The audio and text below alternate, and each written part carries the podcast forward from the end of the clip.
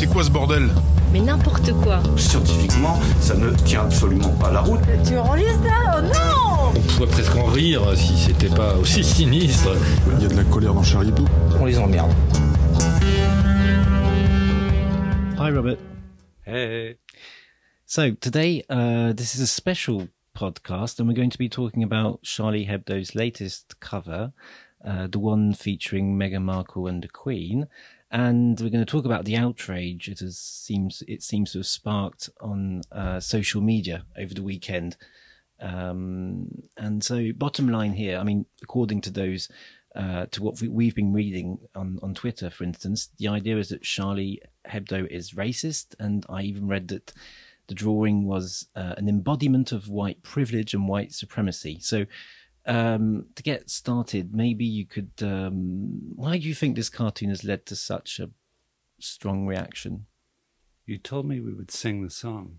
Which Are we, song? are we not going to sing the song? I'm not doing this unless we sing the song. What's the song? You know the song. No, I don't. We're Charlie Hebdo. Everybody hates us. Na, na, na, na, na, na. Well, we have been getting a lot of hate messages. Well, on- when I say song, you know, Yeah. I mean that. Yeah, we have we have been getting some hate messages, though the um, rédacteur en chef, um, the the editor, Yeah. uh, Gérard Biard, did say that he was quite pleased that most of the ones from England were awfully polite. There were quite a lot.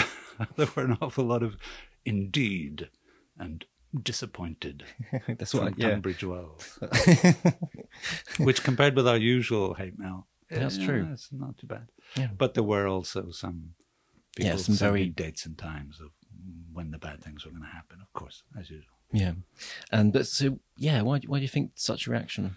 Um, well, it is surprising in a sense because uh, what we're being accused of uh, comes really in three parts. Yeah. First off, we made fun of the Queen, and that is always bad. Um, and I have some sympathy with that. I mean, that's a visceral kind of gut reaction to. I mean, it was amazing how many people.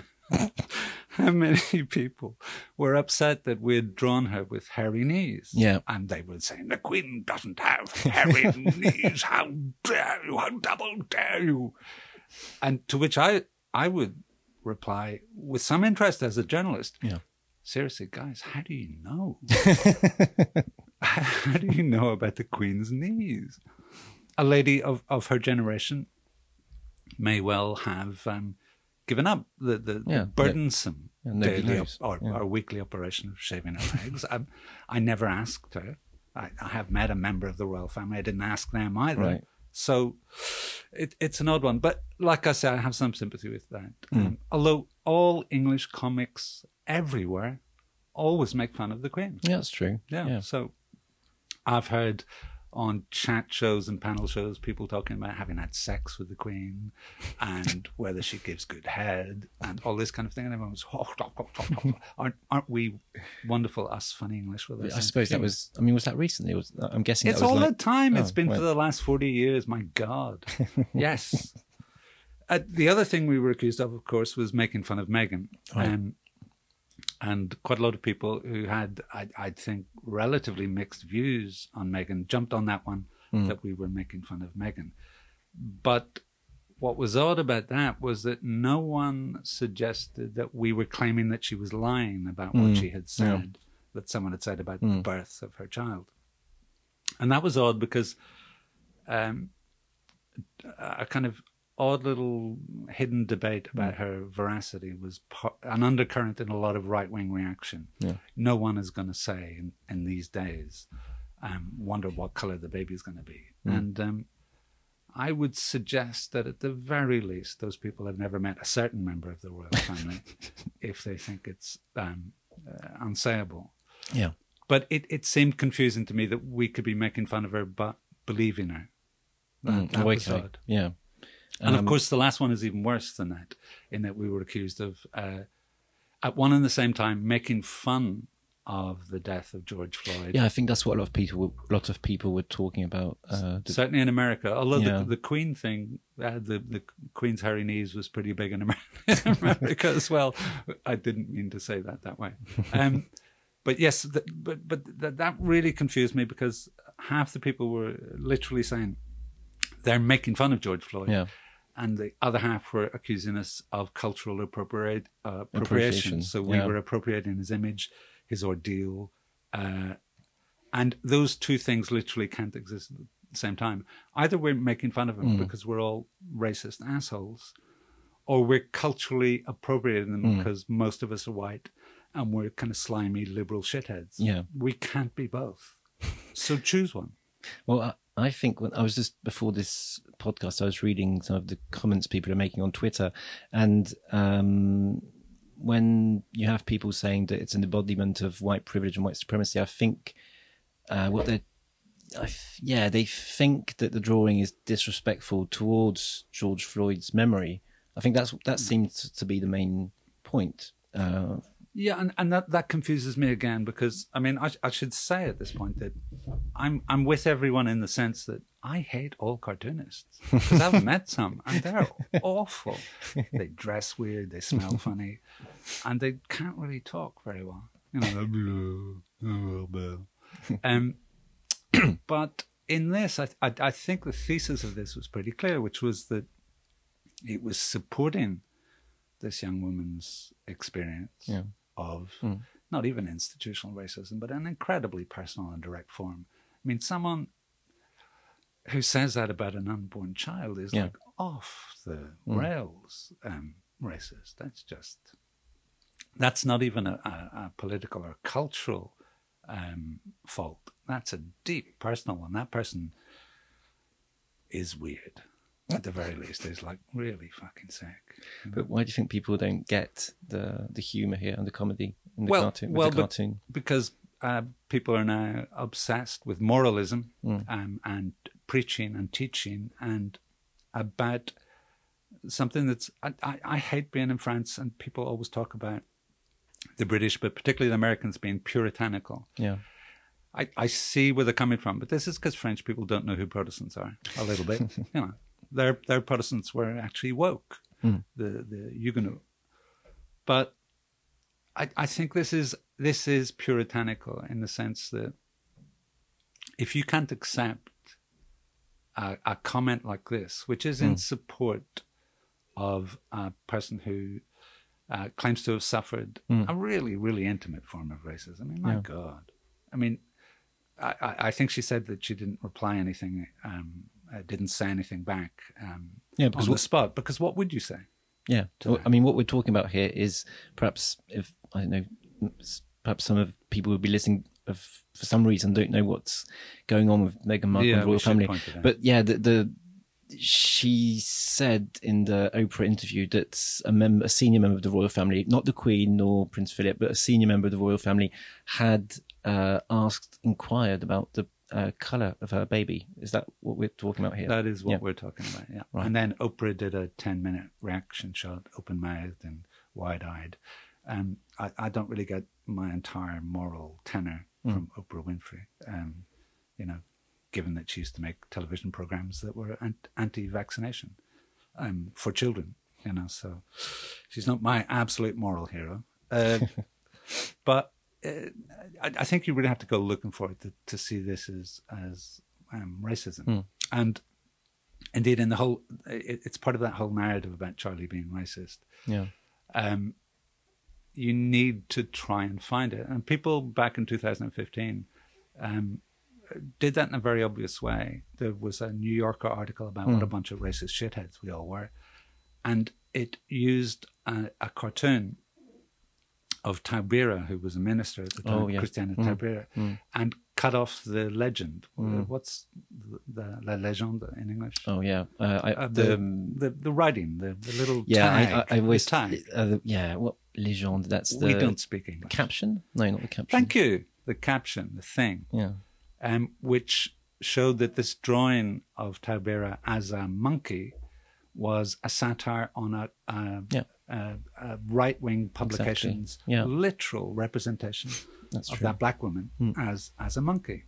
You cut it off, you show the image, Hmm. and all the New York assholes who read the New Yorker are going to think, "Look at these these 1930s fascist Yeah. motherfuckers." Hmm. Of course they are. It's not their fault. They don't have the rest of the information. But it, it, it it's back in that area for me of if Charlie is incredibly racist, they're incredibly bad at it. Yeah, that's what you we were Yeah. talking about earlier. Yeah. I mean, they're the worst fucking racists there are. Half of the magazine every week is devoted to strictly anti-right wing Yeah, um, articles Yeah. and, and cartoons. Um, uh, at least a third of it is almost painfully woke because it's hard to do comedy, you know, in the woke stuff. Yeah. Mm. Um, but it's agonizingly comme il faut, as the French would say, correct, impeccable, Mm. and so much so that um, the, the the foundation movement of the whole French anti-racism Yeah. culture, uh, Dominique Sopo, Yeah, it um, stems who from the founder, talked passionately about how Charlie wasn't just uh, support of that, but was intimately involved that's in true. that the whole way through. Yeah. I mean, part of it. So that's bad racism. Mm. If you're part of the main anti-racist movement in a country, you're really shit at your racism. You need to improve your racism game. Yeah. I can't even tell jokes about Jews in Charlie Hebdo. They won't let me. No, they won't. That's But, terrible.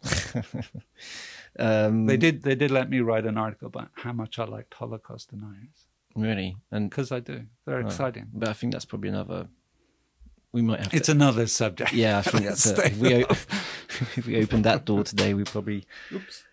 Um, My cocaine just fell. yeah, we'll have to. Um, yeah, uh, because yeah, I, I don't know. I don't know what Yeah, to say yeah, to well, that yeah, to that yeah. remark, but, yeah, I mean, there's flexibility, but it is, it it is an impeccably um, anti-racist uh, publication, and and some there are some soi-disant so-called um, left-wing publications here, which can really surprise you. The main left-wing paper, Libération, Yeah. for whom I write sometimes as well, right. uh, published a front page, front page, front page with a letter from a rapist. Talking Oh yeah, about that what was like was that was a week ago. That Yeah. was last Monday. Yeah. yeah, And Yeah. you know, if you're talking about provocation and being in it for shock value, I don't think um, Charlie Hebdo would ever do that. No, that's true. I mean, that's yeah, just that's what bullshit, I thought. Yeah, know? Charlie wouldn't. Charlie Hebdo would never. I don't think so. They'd never publish a, Yeah. a um, yeah, a letter from a rapist. Yeah. Yeah, yeah, that was a, yeah, that's uh, something that.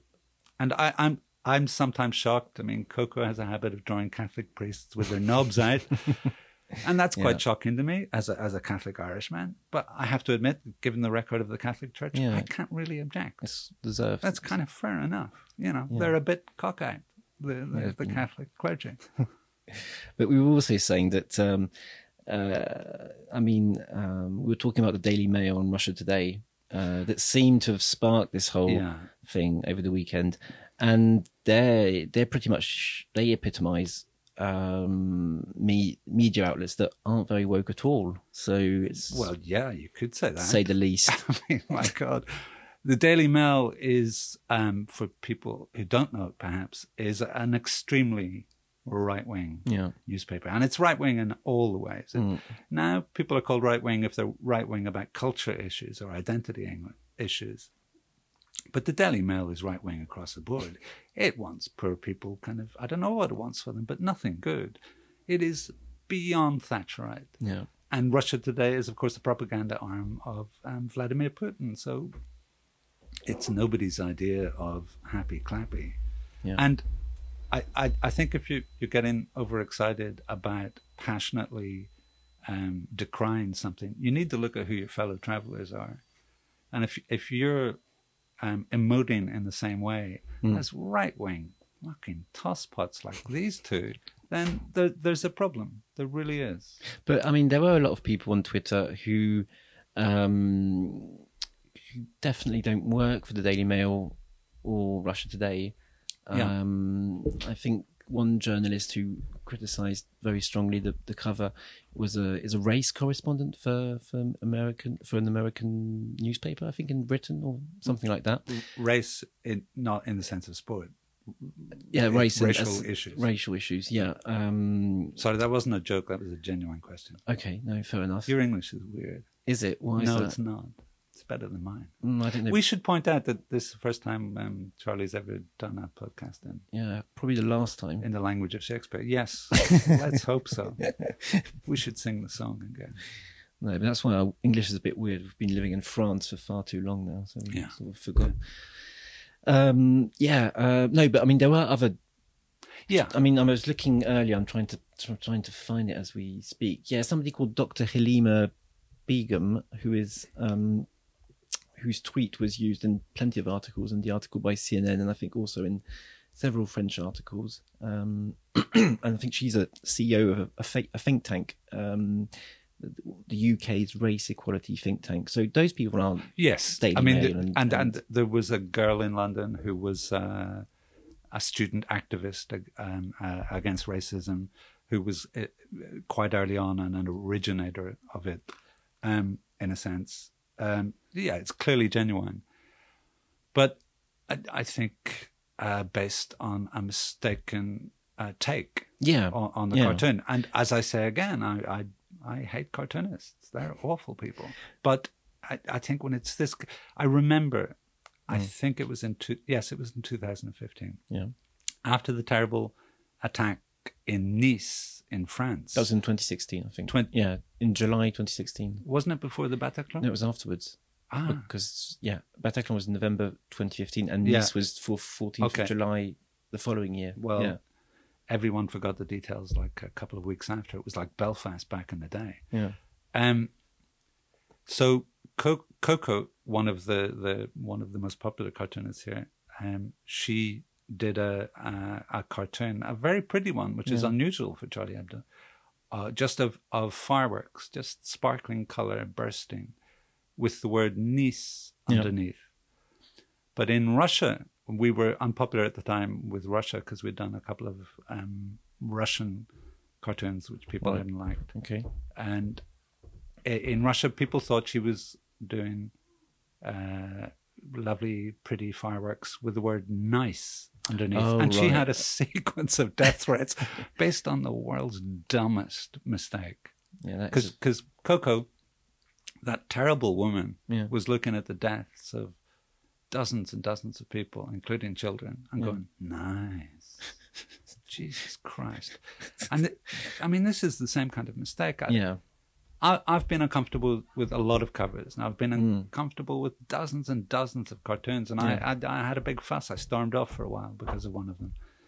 And you know, there are some that are debatable, and this isn't one of them. that's true. It's just Mm. yeah, because the Queen's in it. yeah, I got in the front front page of a back in the nineties of a British tabloid because I, I'm I got a prize and uh, that was quite a lot of money, and Prince Charles gave it to me. Right. And before that event, uh, I think it was the Sunday Express, okay, looked through my book, my novel, my first novel, and it's about a tramp in London, and found this this guy in um, in the park in front of Buckingham Palace, and he's he's looking up at Buckingham Palace, going, "This is terrible. I'm you know I'm all kind of young and handsome and Yeah. wonderful and you Yeah. know brilliantly educated, starving to death, and I'm looking up at the at the Queen's windows, going, wonder what it's like in there for her." yeah, And that was a front page story. I hated the royal family and they were going to give me money, except they weren't. I'd won a prize. right, But anything royal just explodes because people are, you know, children. Who cares about the royal family? well, Nobody really cares about the royal family. I know I'm from Belfast and I'm I'm a I'm a working class Catholic, Yeah. so I would be. You would predict maybe that I would have a, a yeah, skewed uh, view of the yeah, royal family, grudge but against them. I, I don't. Mm. I went to Cambridge. You know, I'm not exactly a, a, a, a kind of uh, mad Republican. Right, Um, but people in Manchester and Glasgow, uh in the states, there, how much do you think they think about the royal family? Some do, but you know, it's know. by I- no means the majority experience. I think what we can safely say is the fact that all this royal family news seems to really be fascinating for people in America and France for some reason. Yeah, much more so Yeah. than in Britain, that's true. actually. Yeah, Especially in America, they uh, and of Yeah, course Meghan nuts, Markle yeah. is well was American because she had to give up her citizenship to, to become. But I think in a weird way. I mean, she that that that um, Oprah Winfrey interview will go big, but I think they're more obsessed with uh, the Queen or Prince Charles than they Yeah, are with course. Meghan Markle, which Yeah, is bizarre, Definitely. Yeah. absolutely bizarre. And it is a, in a sense, it is a pretty. It is a pity. It is a pity. Now, there's a Freudian slip about Meghan Markle. Shit. Um, she is um, a very comely young woman. Yeah. It is a pity that they missed this opportunity to modernize, to Mm. have a more diverse um, face, course. literally. Yeah. Um, and also, I, I, I, I was, I was kind of fond of her because she was upset at leaving her dogs behind, and I thought, okay, well, yeah, I vote for you. You're literally upset about leaving your dogs behind. Yeah, I'm on your side. Right. Well, I think what the point I was just trying to make earlier on is the fact that um, uh, on on the one hand you have people who are clearly like the Daily Mail and Russia Today who are clearly right wing and not very woke, and on the other hand you have people who are um, probably meaning well and have good intentions, but were very critical of the cover. Uh, but I think that comes down to a difference between British comedy and French comedy. What, what do you think about that? Because that seems to be one of the explanations at, at the end of the day. Sorry, I didn't, I didn't quite understand those last couple of words there. French, Sorry. French what? thought you've been serious. French comedy or French humour. Yeah, I, I'm getting the you- words, but I'm unfamiliar Yeah. with the concept. Because okay, you- you've no, lived that's, in- that's unfair. Because yeah, you've lived in France for like ten years now, and, I've, I've been here a while. and you haven't seen any of it. And you haven't seen any French comedy. Well, any look, evidence? come on, come on. I, I'm not going to get off on a whole racist thing about the French. It's not the fault of the French. There was a law passed, the Code Napoleon. Uh, it's Yeah. like 1802. It's literally against the law to have more than two funny French people alive at the same time. so listen, if someone you know new arrives who's a little bit giggly, that's really bad news for someone. But it, I mean, it's a thing. Right. Yeah, the French are, are sophisticated, abstract, brilliant at philosophy, and not too bad at architecture. They're good painters. They're great 19th century writers. But the French are not funny. They're not funny. You know why the French aren't funny? No, because they're afraid to be stupid. yeah, That's it's that's- really bad yeah, to be stupid. Yeah, And how do I sound? Do I sound smart? No, I sound stupid because I'm trying to be funny, and that's how you do it in English. you say something incredibly dumb. yeah. So, but do you think there is a nevertheless? Do you think there is a sort of, sort of a real cultural difference here that prevents some people from perhaps they're not really making much of an effort, but prevents some people from getting the the, the, the um, yeah the satire in in Charlie Hebdo's cartoons. the worst cartoons I've ever seen, the harshest, most pitiless, almost psychopathically cruel cartoons I have ever seen, Yeah, were English. They've stopped doing cartoons. Yeah, they, far as I they were. Hogarth. Oh yeah, right. in yeah, but those, yeah, those are really old. I mean, Yeah, 18th, 19th century. The Gin Lane, yeah, um, I nearly said photographs, cartoons are so, so mean spirited, except that they're a form of social reportage at the same time. Yeah. That, that to people um, who were consuming his art, um, they were people who could buy magazines and you know who were literate and concerned with such things. They could maybe live a life without seeing too much of that. And he was going, "This is what it's like in Deptford. This is what it's like." Uh, and what they used to call literally Gin Lane because of him. yeah. Um, they were so extraordinary. And right up until about Cruikshank and the people who illustrated for Dickens generally, there was a real edge to English cartoons. And uh, that kind of faded away. And German cartoons were, whoa, shit. And I'm not talking about the 1930s. When they Yeah. were, they weren't that good. German cartooning was much, much more hardcore You mean before, like 19th century and stuff? well, even in the 1920s. It- Right, in fact, okay. the 1920s was the heyday of German bad taste. It actually got a lot calmer after the Nazis arrived because um, actually fascism is is very decorous Hmm. when it comes to art. That's one of the surprising things. It doesn't like modernism, and it doesn't like um, ribaldry. Hmm. It's against all that because you know fascism isn't fun or funny. Uh, but Americans were always a little bit New Yorker cartoon, which are often genuinely funny. But it's it, American cartooning is like stand up. Needs Yeah. to be solid. Mm, it's more disciplined. Yeah, it's about words, isn't it? It- and yeah, it's, Because- it's about the joke as well. And um, Coco here is about the joke. She's led by the joke rather than by politics, though she's political as well. Um, but apart from that, the French tradition is much more the politics first, and then try and turn it into something Yeah. uh, funny or sometimes just harsh, you know, and that's valid as well. I mean, I, I think Yeah. there's, I, I could well be disgusted by cartoons against the Catholic Church, but there's no place I would think would be too far. Yeah. Of course, that makes sense. Yeah. Yeah. They, they, they deserve it. They don't like it up them, as, as the English would say. Right. Let's sing this song again. What? Which? Oh, that. We're oh, Charlie Hebdo. Hebdo. Everybody hates Us. us. No, no, no. Shit. That's. It's a song. But who? Who is? I wrote it this morning. Oh, right, I okay. wrote it 20 minutes ago. that's terrible. Uh, well, I hurt my head this morning. Shit. Sorry about Uh, that. Okay. So, do, do you think we've covered it? I mean, uh, or have we made things worse and people are not going to Well, I- make any sense of this? And well, I, I, I would like to ask people not to kill us. That would be nice. you know, That you would can be be, nice. upset, but please don't kill us. so we can time. enjoy the post-COVID, COVID-free. Yeah. Well, no, just not Rock because, world. not because, actually, not because of anything. Please just don't kill us. That Yeah. would be great, Yeah, It would be great. wouldn't it? Yeah, it would be. I love people who don't want to kill you. Seriously, that is a real thing in my life. You don't want to kill. Yeah, I'm, I'm, I'm, I'm your friend. You're my brother. You're my sister. Okay. Well, thanks. Thanks a lot. Thank you.